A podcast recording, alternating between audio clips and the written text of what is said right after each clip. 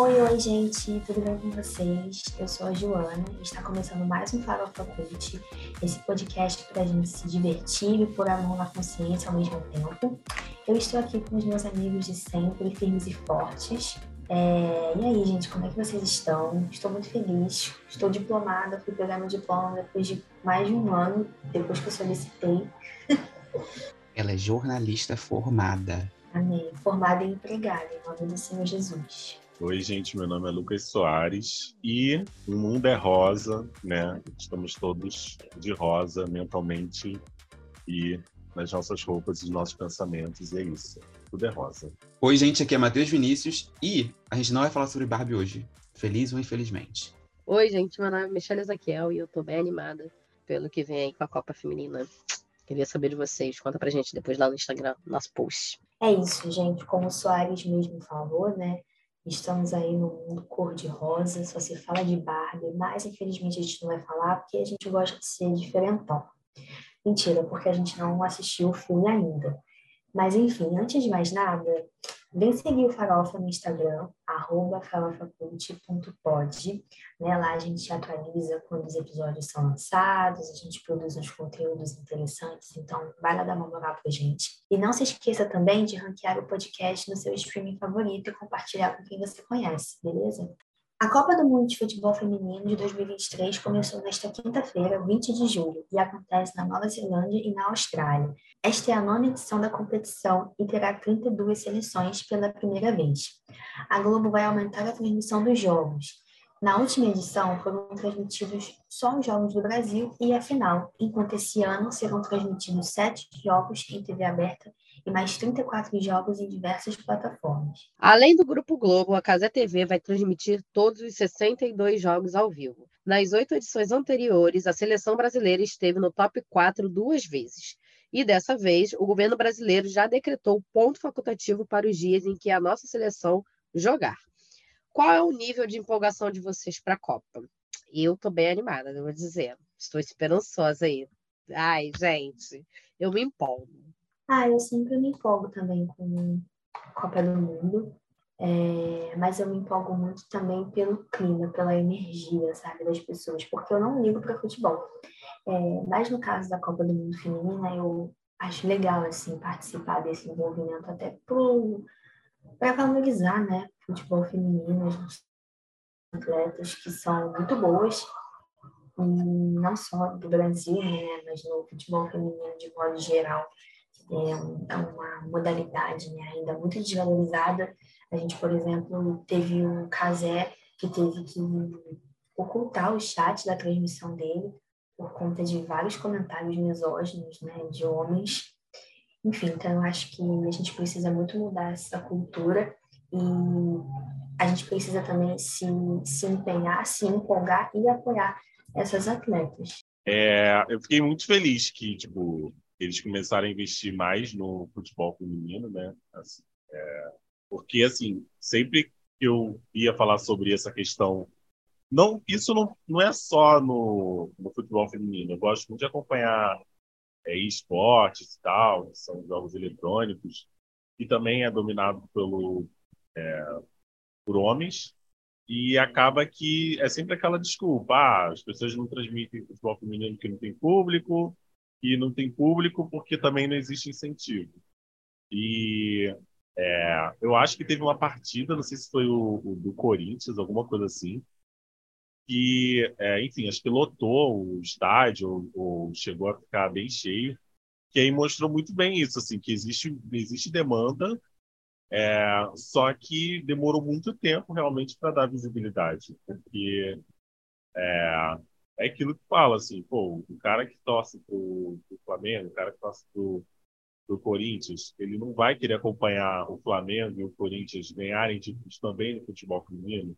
É muito difícil não querer. Então, é, eu acho que achei, achei muito interessante assim, a gente falou agora sobre é, esse aumento, né, de tipo do número de jogos transmitidos, exatamente porque a Globo viu ali também uma, mais uma oportunidade de ganhar dinheiro. Né? É, que talvez no futuro é, diminuir um pouco dessa dependência que tem do futebol masculino, que é muito caro de transmitir. É, e também ter ali mais uma opção de, de esporte competitivo. Assim, eu acho que existe uma cultura né, muito machista, né, de valorizar somente esportistas homens, principalmente no futebol. Mas eu acho que é legal a gente aumentar assim, a popularidade do futebol feminino, até para inspirar outras meninas a também praticarem o esporte. Eu lembro que quando eu era criança, na educação física, os meninos jogavam futebol e as meninas pulavam corda e jogavam queimado, sabe? Eu acho muito importante a gente valorizar o futebol feminino, popularizar né, a modalidade no país, até para poder inspirar as meninas a praticar o esporte também. Porque eu lembro que na época que eu era criança, as crianças, é, a gente, tipo assim, na educação física, os meninos jogavam futebol e as meninas jogavam queimado, pulavam corda, sabe? E eu acho que não precisa ser assim. Acho que esporte é para todo mundo, para menina, menino. É, super concordo com o que a Jojo falou, né? Acho que é importante é, a gente assistir por, por todos esses fatores, né? A gente cresceu nessa direção aí que, que as meninas jogavam queimado e os meninos jogavam futebol, enfim, né? Eu acho que, assim, sendo bem sincero, eu acho que esse cenário não mudou muito hoje, infelizmente, mas eu vejo que caminha para isso, então é, é legal, né? A gente está melhor do que estávamos há 10 anos atrás, mas ainda precisa melhorar muito. Mas no contexto geral, né, eu falei, né, que eu tô animada para a Copa do Mundo. Eu, eu, eu fico muito animada para a Copa do Mundo, mas eu também sou aquela pessoa que eu não fico acompanhando os jogos aleatórios também não. E isso desde a Copa do Mundo masculina, né, a feminina, assim, a gente está gravando hoje sexta-feira, ainda não teve o primeiro jogo da, da Copa das é, primeiro jogo da Copa do Mundo, né, das meninas do Brasil, ainda não teve o, o primeiro jogo. Então estou ansiosa para esse momento, estou aqui Estou é, realmente esperançosa de que a gente consiga, é, sei lá, pelo menos um pódio aí. Eu acho que tô. É, enfim, né? A gente sabe que essa questão, né, também dos comentários da TV, da Casa, Casa TV, é, é nesse ponto que eu acho que a gente ainda tem muito a evoluir, né? Então, ah, cara, homem babaca sempre vai ter, né? Esse papo de que, que, ai, que futebol não é para mulher. Querendo ou não, aqui no Brasil né, ainda é uma prática muito recente, né? O fato das mulheres poderem jogar futebol é uma coisa muito recente. É, enfim, isso é só um reflexo histórico, né? Da gente ter esses ataques ao futebol feminino e tudo. Então, eu acho que é uma coisa que a gente vai construindo aí dia a dia, pouco a pouco. É, e que é muito lindão a gente ver assim que, que, que as meninas do, do futebol estão ganhando mais espaço, sabe? É, ano, ano passado, a última Copa a gente teve uma audiência é, recorde em relação às outras Copas do Mundo, né? Espero que essa também tenhamos mais recordes ainda de, de audiência, né? Que as pessoas de fato vejam, de fato torçam, é, de fato tem aquela. A gente sabe que não vai ter, a, que, que não tem ainda, né?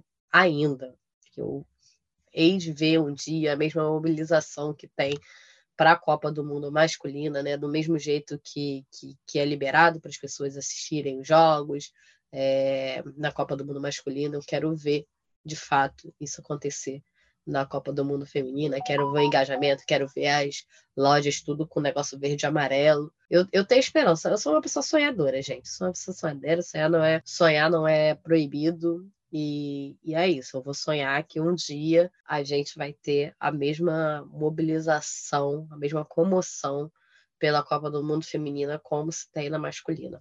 Talvez mais. Sonhei, sonhei alto, joguei alto, mas é isso, né, gente? Sonhar, por enquanto, a gente não tá pagando, por enquanto. Assim, eu tô torcendo pro Brasil, obviamente, mas se não der certo, não vou se não der certo, também não vou ficar atacando os outros. Ai, Joana, para com esse seu pessimismo, Joana. Eu vou atacar sim. Se não der Porque... certo no Brasil, você contra todos eles, como eu torço na masculina. Vou torcer que todas elas percam, se possível. E quem tem que tipo... ganhar é a Martina. tipo assim, tem as americanas, né? Eu nunca torço para americano, em situação nenhuma. Mas as sem vergonha são muito boas, gente. Elas são muito boas. Então, ah, eu não sei se eu torço para elas perderem. Muito bom é a gente, Joana. A gente tem. Olha, e o que, que, é isso? Aí elas são muito abusadas, né, gente? As americanas são muito abusadas. Mas elas podem, infelizmente, elas jogam pra caramba. E aí é muito interessante, né? Porque, assim, o futebol lá nos Estados Unidos, o futebol feminino, é muito. As meninas lá nos Estados Unidos jogam muito futebol, né? Soccer deles lá. E aí, por isso que hoje em dia gente tem uma seleção feminina aí muito potente, porque existe todo um treinamento de base, sabe? Então, ah, seria interessante que as meninas aqui do Brasil também se fossem estimuladas a jogar futebol, porque aqui às vezes uma menina que gosta de jogar futebol, o pessoal já começa a maldar, começa a ficar sabe, fazendo comentários maldosos. Eu sei porque eu cresci, eu tenho uma amiga que gostava muito de jogar futebol quando era criança, e as pessoas falavam muita besteira dela, tipo, chamavam ela de menina macho. As próprias atletas falam que sofriam muito preconceito por causa disso. Só que, tipo assim, mano, é só um esporte, sabe? E às vezes, né, para algumas crianças é só uma brincadeira. Então, que a gente possa quebrar, né, esses padrões de gênero para que a gente no futuro tenha muitos atletas potentes e que vão trazer muito orgulho e medalhas, né, troféus para o nosso país, porque a gente possa ser o país do futebol, tanto para os homens quanto para as mulheres também. Cara, mas assim, em relação a, a, a, ao futebol americano, né? Não o futebol americano, o esporte futebol americano, mas o futebol dos Estados Unidos, né? A seleção feminina dos Estados Unidos. Eu acho que é, que é uma seleção forte porque eles têm muito investimento no esporte no geral, né? Então acho que, que, que acaba sendo um, é um reflexo, né? Assim, do, do, do investimento que eles fazem é, no esporte como um todo. E também uma, um fato muito interessante né, na, é, da seleção americana, né? É que hoje os salários da, das, das meninas se equiparam ao salário dos meninos, né, da, da, seleção de futebol. Isso aconteceu depois de muito protesto, etc. e tal. Então, acho que isso é muito legal, acho que é um, um ponto aí é, positivo e que um dia a gente tenha isso de fato aqui no Brasil, né? Porque, como você estava falando, né? É, a nossa seleção, nossa seleção feminina, eu acho que elas, elas jogam muito na raça, né? Tipo, a gente sabe que elas não têm é, salários equiparados aos da seleção masculina, não tem nenhum preparo é, físico e, e, o treinamento, enfim, é, tão, tão, tão incentivado né, pela CBF como é, o futebol masculino. Então, eu acho que, que aí são pontos que a gente tem a melhorar e que espero que né, melhore logo e que a CBF tome vergonha na cara de, de equiparar o futebol das meninas ao futebol dos meninos, que acho que a gente chegaria muito mais longe, sabe? Se a gente tivesse o um preparo ideal. Acho que a gente já consegue chegar muito longe com o que a gente tem hoje. Então, se de fato tivesse o um investimento, a gente está com certeza a gente já teria uma estrelinha ali na, na camisa da seleção feminina. Se o senhor fosse um pouquinho mais educado e menos mimado, o senhor teria respeito pelo que eu estou falando. Eu não estou acima da justiça. Se eu não acreditasse na justiça, eu não tinha feito partido político. Eu tinha proposto uma revolução nesse país. Que Deus tenha misericórdia dessa nação. O pedido de impeachment de alguns senadores ao ministro do STF, Luiz Roberto Barroso, é um reflexo do que ele disse em um discurso em um congresso na ONU. O ministro reagiu às vaias que estava recebendo, declarando: Nós derrotamos a censura, nós derrotamos o bolsonarismo. Em nota, ele afirma que mencionou o bolsonarismo como um ato falho. O que Barroso queria falar era extremismo golpista. O STF declarou que o ministro se referia ao voto popular e não ao próprio Supremo. Apesar de não ser ético, a fala de Barroso não é lida como ilegal e que permite seu impeachment. Ano após ano, o STF tem assumido protagonismo político no Brasil, acelerado no governo Bolsonaro. Uma dessas figuras de oposição ao ex-presidente foi o ministro Alexandre de Moraes, enquanto presidente do TSE. Um ponto de tensão foi no último dia 14 de julho, em que uma família bolsonarista agrediu física e verbalmente Alexandre de Moraes e sua família no Aeroporto Internacional de Roma. A pergunta que fica é: até onde o judiciário pode se chocar com a política partidária dos outros dois poderes? É como acho que como o Soares comentou, o Joana comentou, é, o, o, o, STF, né, ele serviu muito como esse esse meio que moderação para avanços que que o que a extrema direita, né, tava, tava tentando forçar no Brasil, né, durante esse tempo, né, durante esses últimos quatro anos, e isso mostra como que, que, que os três poderes têm que, têm que agir, né? Mas, ao mesmo tempo, é, tem, tem, tem como esse poder de, de impedir que algumas coisas aconteçam, né? É, e aí isso, como a gente tinha um executivo é muito falho e um e um legislativo é que legisla muito em causa própria, né? O STF muitas vezes teve que tomar esse protagonismo de fazer coisas que que teriam que fazer, ou teriam que os outros poderes fazerem, né? E aí eu coloco um, um, um, poder que deveria ser independente e, e apartidário e é, imparcial é, agir parecendo que está agindo contra é, o poder partidário né, que o legislativo e o executivo é, representam, né? Então, ao mesmo tempo que parece que eles estão fazendo a é, parece que o STF ele assumiu esse papel político muito forte nesses anos é, nesses últimos quatro anos a gente mostra mostra um lado de que é, eles agiram quando necessário né? É, e eu não estou falando que, que as falas do, do Barroso por exemplo são é, legítimas ou que qualquer ou qualquer outro é, ministro do STF deveria é, declarar, se declarar politicamente ou afirmar lado politicamente, até porque isso vai contra é, a independência e a imparcialidade que eles deveriam é, nutrir, mas tem isso, né? É, os três poderes eles precisam se vigi é, ser vigilantes entre si e independentes é, e agindo conforme o Brasil demanda dele. Então, acho que nesses últimos anos a gente vê, vê realmente o STF muito protagonista, mas acho que é para isso, para deter avanços que, retardariam muito é, o Brasil. Acho que o Matheus agora ele sintetizou muito bem o que eu estava pensando em falar. É, de fato, o STF nos últimos anos teve um protagonismo muito grande. Uma coisa que me chama muita atenção é a gente reparar na, nas reportagens jornalísticas, né? É, reportagens mais antigas e tudo, quando se referia ao STF, tinha todo aquele trabalho de explicar o que, que era o STF, né?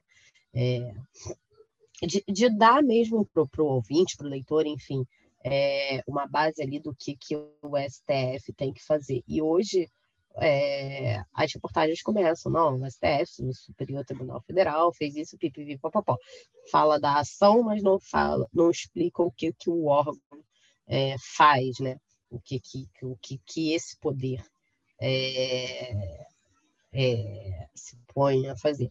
É, então, ali, a, a, gente vê que realmente teve um, um, um protagonismo né, do STF, porque você já não precisa mais explicar para as pessoas é, ali no, no pormenor o que, que é o STF numa matéria é, mais cotidiana, porque eles estão aparecendo ali, estão tá, tá tendo um destaque, né? Então, acho isso uma coisa interessante para se refletir. Estava pensando nisso é, alguns dias atrás, que, que eu acabei que eu vi uma matéria mais antiga, e aí eu fui buscar e, e eu vi que meio que se repetia isso, né? Não sei, não sei se vocês concordam também comigo, enfim. É... Mas eu acho que, que, de fato, essa fala do Barroso foi, eu achei uma pataquada, né? Porque, assim, mano, é, é o poder que, que deve ser é, a, a política. Ó, que burra, gente. Que isso. É o poder que deve ser. É... Oh, meu Deus, esqueci o nome da palavra. Imparcial? Não é imparcial, não. É do. Oh, meu Deus. Do, da galera lá. PT. Pessoal, o que, que são isso? partidário. Partidário. partidário. Caralho. É, achei uma pataquada, né, as falas do, do Barroso, porque é, ele é ministro do, do, Supremo, é um poder que deveria ser imparcial a partidário.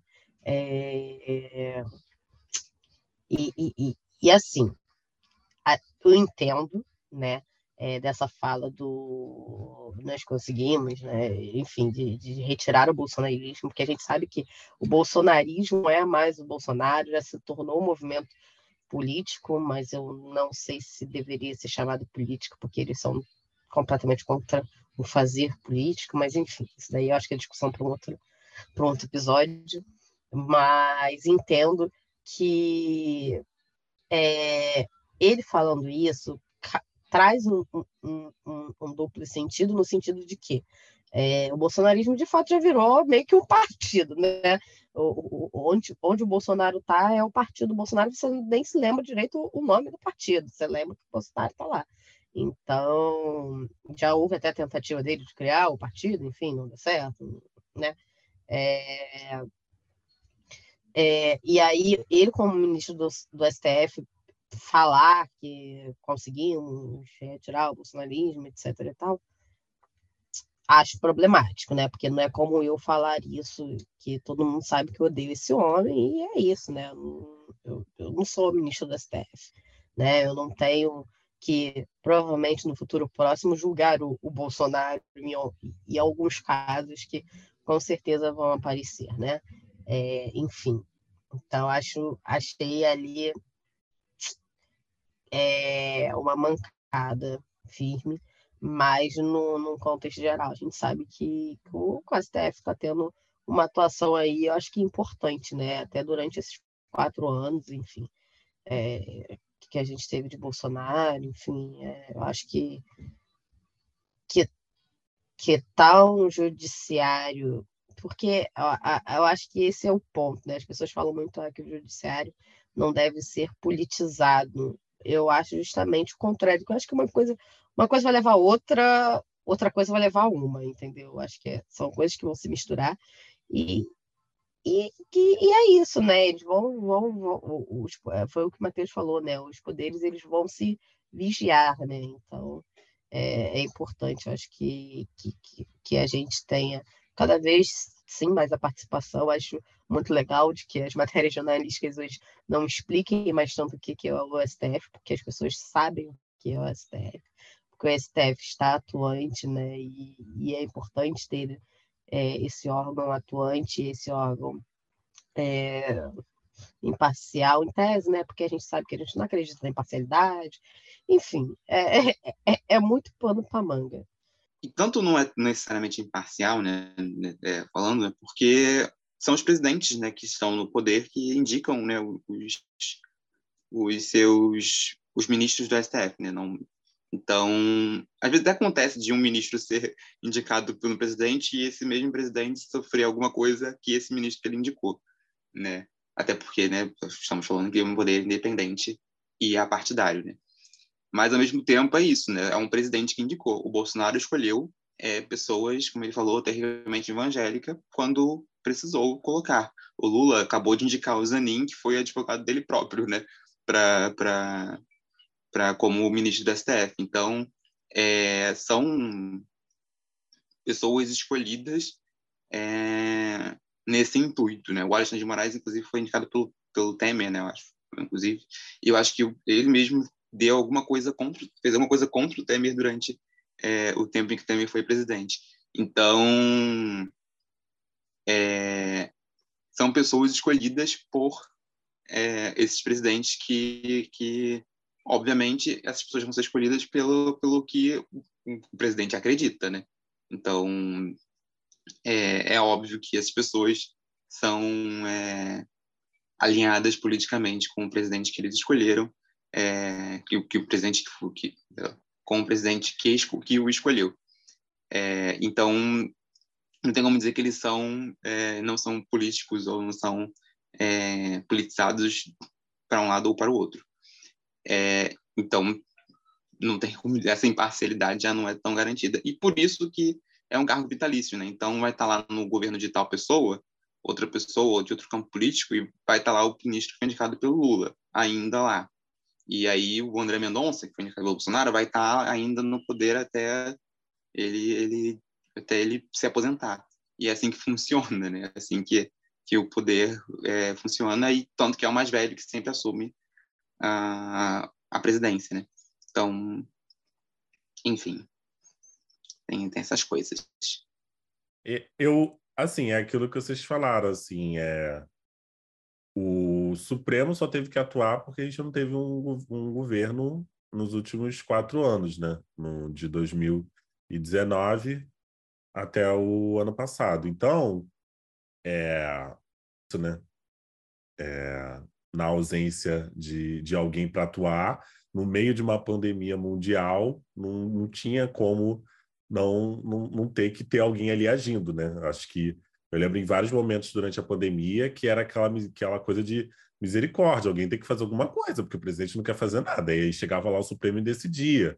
Né? Teve sobre a, decidiu sobre as vacinas, decidiu sobre o uso de máscara. Né? Então, é, o Supremo acabou né, se transformando nesse mega agente político que todo mundo sabe, todo mundo conhece, todo mundo. Né, é, é, julgamentos do Supremo Tribunal Federal transmitidos na Globo, ao vivo, sabe? Um negócio assim, uma proporção surreal, assim, o que, que se tornou. Então, é... é isso, né? O Supremo teve que ser mais atuante. E aí teve essa consequência, né? Já que o Supremo tomou essa projeção, os ministros que fazem parte da corte acabaram se tornando celebridades. Né? Alexandre de Moraes agora não é só o ministro do Supremo e também do TSE, ele também é uma, uma pessoa pública, né? Porque acho que antigamente não tinha essa, essa ideia de que, tipo, o, o Alexandre de Moraes era aquela pessoa que ia passar no aeroporto, e iam tirar foto, meu Deus, Alexandre de Moraes passou aqui. Não tinha isso, sabe? Há uns 10 anos atrás. É, é impressionante que se tornou. Agora, é, é, é, complicado quando ele, o ministro do Supremo, chega e bate no peito e fala: eu fiz, eu faço, sendo que não é bem por aí, né? Não é um político. Eu não posso chegar. Eu, a única coisa que pode interferir é eu eleger um presidente que vai eleger um ministro supremo. Isso porque a população não tem qualquer tipo de interferência, porque é, no momento da eleição nenhum presidente chega e fala: então, caso eu seja eleito, eu vou botar tal e tal ministro no Supremo. Isso é uma coisa que é decidida depois. Então, se torna ainda mais grave quando algum ministro supremo fala que faz, fala que acontece, né? E aí, né? O cara fala, faz, acontece, e eu não posso mudar nada do que ele vai fazer, porque ele vai estar tá ali até morrer, e é isso, sabe? É, é, é, bem, é bem grave, bem complicado esse tipo de situação que a gente nunca passou na história e que cria esse dilema aí é, inédito, né? Que a gente nunca parou para pensar nisso antes. E a gente não falava também muito sobre o STF contra o executivo, né? A gente falava mais sobre o STF contra o legislativo, né? Que sempre que alguma lei ficava com dificuldade de sair no, no legislativo, o STF ia lá e criava algum algum subterfúgio para tornar aquela, alguma coisa lei, né? A gente acontece isso com armamento, é, que a STF é, fez algumas declarações para poder é, diminuir, né, o, o, o avanço. É, teve a incorporação da lei da a homofobia como crime de racismo, porque o nosso o nosso Congresso nunca vai criar uma lei para isso. Enfim, é, o STF tinha muito essa rixa com o legislativo, né? E todo mundo fala, gente, o judiciário não legisla, não pode legislar.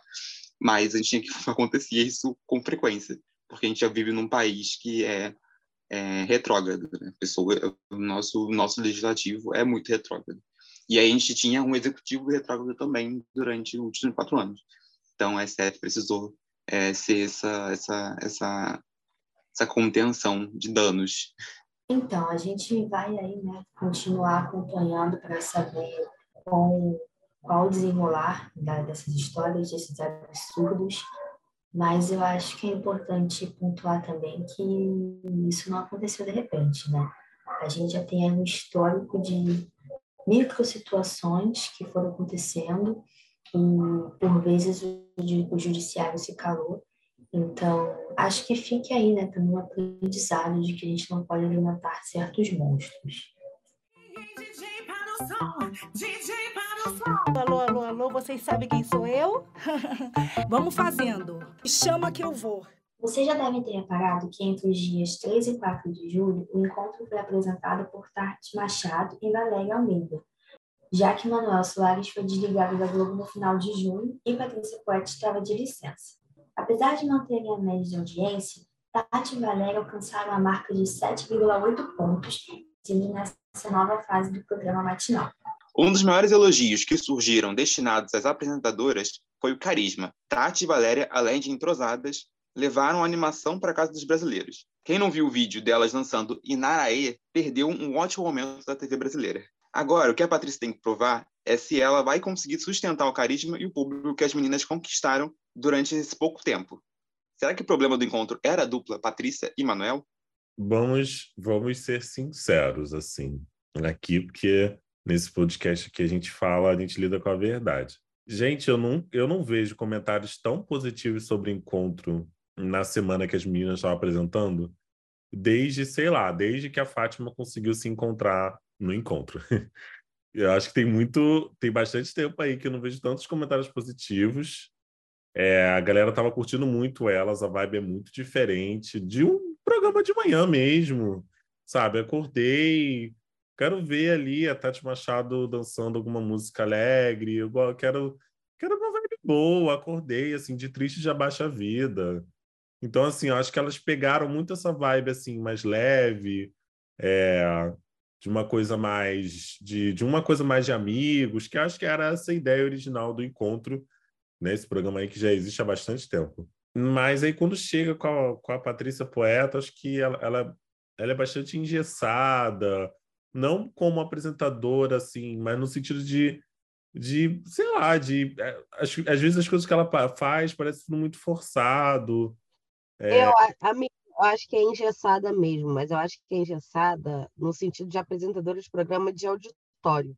Eu acho que ela fazendo uma matéria jornalística é muito bom, assim, é, tipo, ela consegue cumprir com os requisitos, mas ela, como apresentadora de programa de auditório, ela fica muito perdida, sei lá. Eu, ai, não gosto também, acho que é, soa falso, né? Isso, exatamente. Tudo que ela a maioria das coisas que ela faz são muito falsas, assim. É...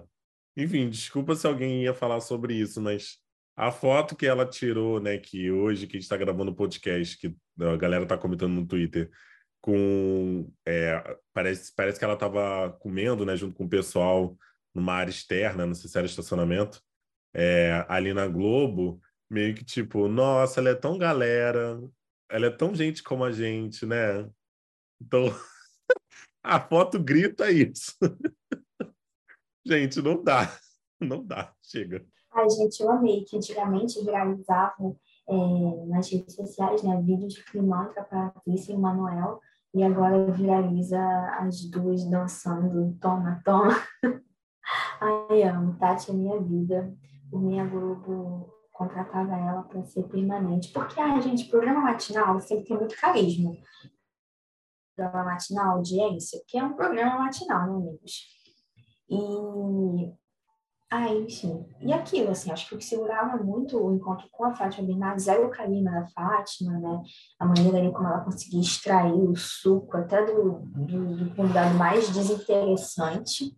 E isso a Patrícia não consegue, porque ela por si só já é desinteressante, assim, a diva, nossa, ótima, fantástico, né, no, no nacional, nesse jornalismo mais engessado, assim, é, mas no, encontro com Fátima não está rolando. Eu acho que a Fátima tinha um negócio que ela não se levava a sério. Eu acho que talvez no começo ela tenha se levado a sério, mas ela foi entendendo que podia acontecer qualquer coisa. Era um programa ao vivo que você ia passar ali duas horas, uma hora e meia com na televisão ligada e tudo poderia acontecer.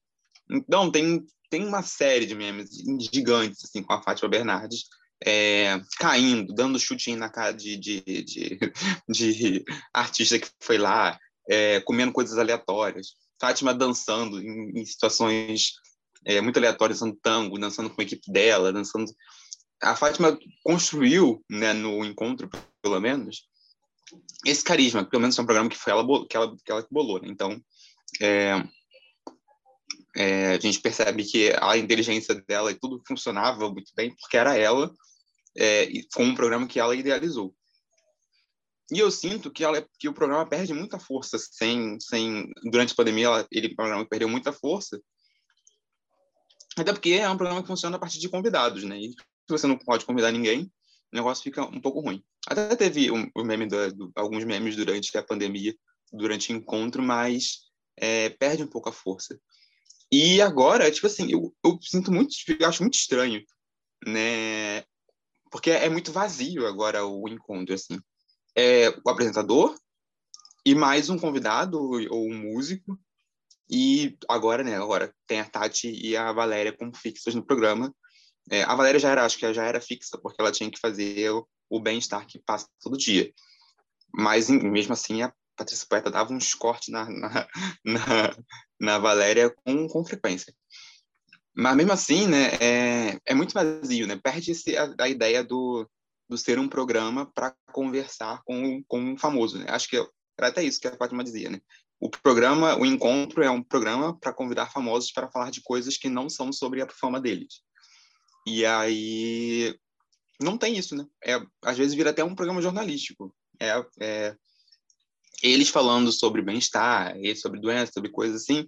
Aí às vezes fala sobre fofoca, às vezes fala sobre os 30 crimes que a Patrícia Poeta consegue colocar durante 10 minutos do começo do programa. Então, para mim, pelo menos, é um, é um só assistir 10 minutos do programa já me deixa triste e eu falo assim, não, é realmente é, tá na hora de, de, de, de fazer coisas decentes, né? de, de, de, agitar minha vida, porque isso aqui não vai, não vai a lugar nenhum. Né? Então, não é, não é nem um programa legal de deixar tipo, de fundo, às vezes. Às vezes, antes, né? Quando era Patrícia Manuel apenas. Eu acho que hoje continua não sendo. Mas tinha um negócio, né? A, a Tati e a Valéria tinha, tem esse negócio, nessas duas semanas que elas ficaram lá, tinha esse negócio de, de de dar vontade de continuar assistindo. Gente, esse, esse vídeo delas dançando Inaraê, a Tati é, uma, é, uma pessoa, é um posto de carisma e junto com a Valéria pareceu assim multiplicar. Elas de Juliette dançando Inaraê, para mim é, é tipo assim, com salgadinho, é tipo um sim, um dos melhores momentos desse programa, com certeza, assim, se equivale aos programas da Fátima, assim, com certeza.